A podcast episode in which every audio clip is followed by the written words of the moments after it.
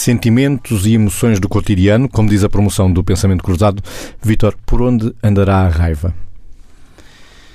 Raiva é um sentimento básico do, do homem, do homem e da mulher, não é? do ser humano. E a raiva, a raiva teve, ao longo do desenvolvimento do, do ser humano, também uma finalidade, não é? Porque o homem, para sobreviver e por instinto de, de, de preservação, muitas vezes precisou de evocar, de apelar a sentimentos mais duros, mais crus, para conseguir, como eu dizia, defender-se. E, portanto, a raiva muitas vezes tem esta característica e todos nós, dependendo da circunstância, podemos ter sentimentos de, e emoções e comportamentos resultantes ou elencados à raiva. É evidente que não faz sentido é que a raiva seja aquilo que domina tudo na nossa relação ou na, ou na nossa relação com os outros. Ali ou lá estar enraivecido, passa a expressão, é legítimo. Depois também há a obrigação que nós, enquanto seres humanos, à procura do nosso autoconhecimento e à procura do nosso, da nossa maturidade, consigamos ter uma coisa que se chama o autocontrole, a autodisciplina, a autorregulação. Por isso é que somos seres humanos. Porque a raiva vem mais do instinto de sobrevivência e de radicalidade. E essa radicalidade vem mais do nosso cérebro primitivo, chamado cérebro reptiliano, que ataca ou foge e com estes sentimentos muito intensos.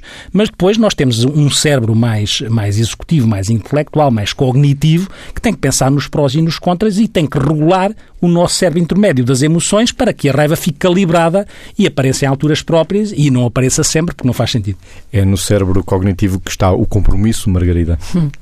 Sim, o compromisso é alguma coisa que nos vincula àquilo que prometemos, ou seja, que prometemos aos outros e que prometemos a nós próprios de acordo com o que é o nosso eu ideal e a nossa consciência moral, ou seja, se quisermos daquilo que é o nosso superego, ou mais ainda, aquilo que é o que nos faz evitar uh, comportamentos que sabemos que são errados e assumir comportamentos que sabemos e querer reproduzir comportamentos que sabemos que são uh, de facto corretos. Ou seja, o compromisso é alguma coisa que deveria, deixe-me dizer de uma forma indisciplinada, evitar uh, os contratos e os papéis escritos, ou seja, deveria ser tudo aquilo que as pessoas usam quando utilizam a palavra.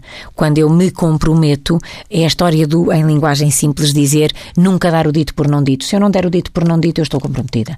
E o compromisso é este saber fazer bem aquilo que eu assumi que devia ser feito comigo primeiro e depois com o outro é o que constrói as relações, eu diria que é aquilo que constrói a sociedade.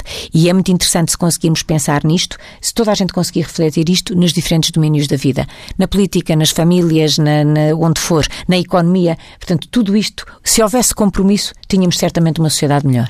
Eu vou meter só a essencial à alheia, porque é uma coisa que me faz muito sentido. Nós vivemos numa sociedade em que muito, estamos muito envolvidos, mas pouco comprometidos. E isso lembra-me sempre aquela história dos ovos, com, dos ovos com presunto. É que nos ovos com presunto a galinha está envolvida, o porco está comprometido.